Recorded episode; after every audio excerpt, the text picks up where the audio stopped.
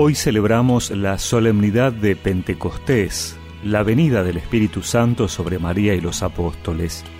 Por eso escuchamos en el Evangelio que en aquel tiempo Jesús dijo a sus discípulos, Cuando venga el Paráclito que yo les enviaré desde el Padre, el Espíritu de la verdad que proviene del Padre, Él dará testimonio de mí. Y ustedes también dan testimonio, porque están conmigo desde el principio. Todavía tengo muchas cosas que decirles, pero ustedes no las pueden comprender ahora. Cuando venga el Espíritu de la verdad, Él los introducirá en toda la verdad, porque no hablará por sí mismo, sino que dirá lo que ha oído y les anunciará lo que irá sucediendo. Él me glorificará, porque recibirá de lo mío y se lo anunciará a ustedes. Todo lo que es del Padre es mío por eso les digo, recibirá de lo mío y se lo anunciará a ustedes.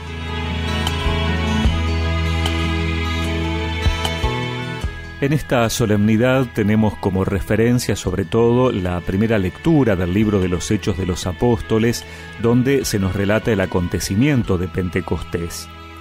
El Papa Francisco nos decía en una homilía en esta fiesta que la palabra de Dios hoy, de modo especial, nos dice que el Espíritu actúa en las personas y en las comunidades que están colmadas de Él, las hace capaces de recibir a Dios.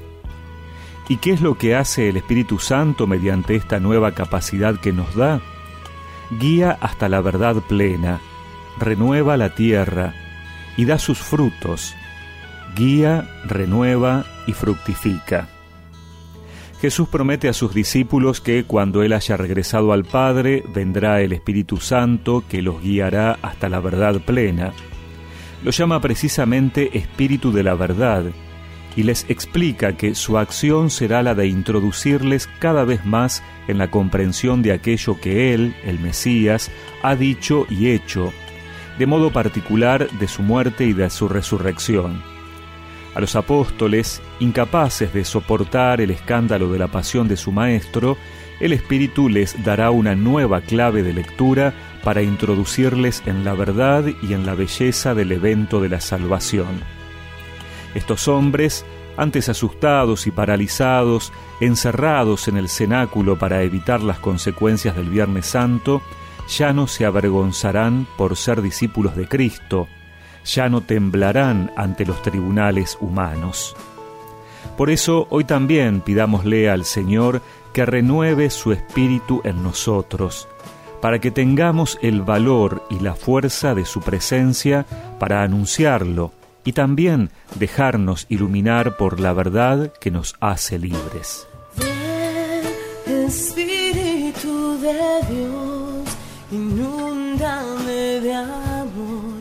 Ayúdame a seguir.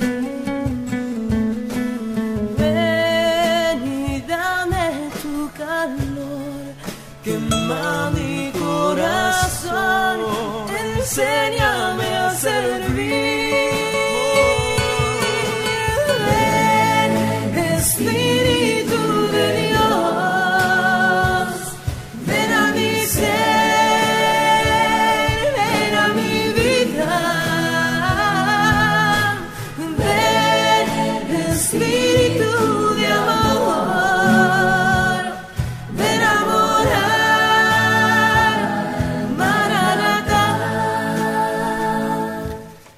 y recemos juntos esta oración.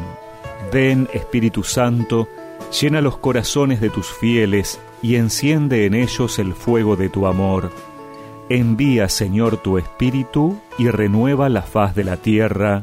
Amén. Y que la bendición de Dios Todopoderoso, del Padre, del Hijo y del Espíritu Santo los acompañe siempre.